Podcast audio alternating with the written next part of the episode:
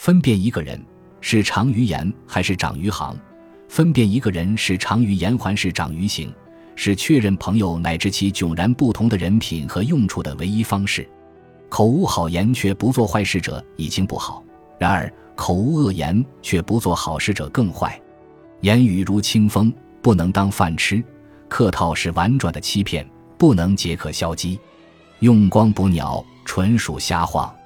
贪慕虚荣者喜欢浮言轻诺，言为行制，所以说了的话要算数。不结果只长叶的树通常无心，应该善加分辨，有的可以取食，有的只能遮阴。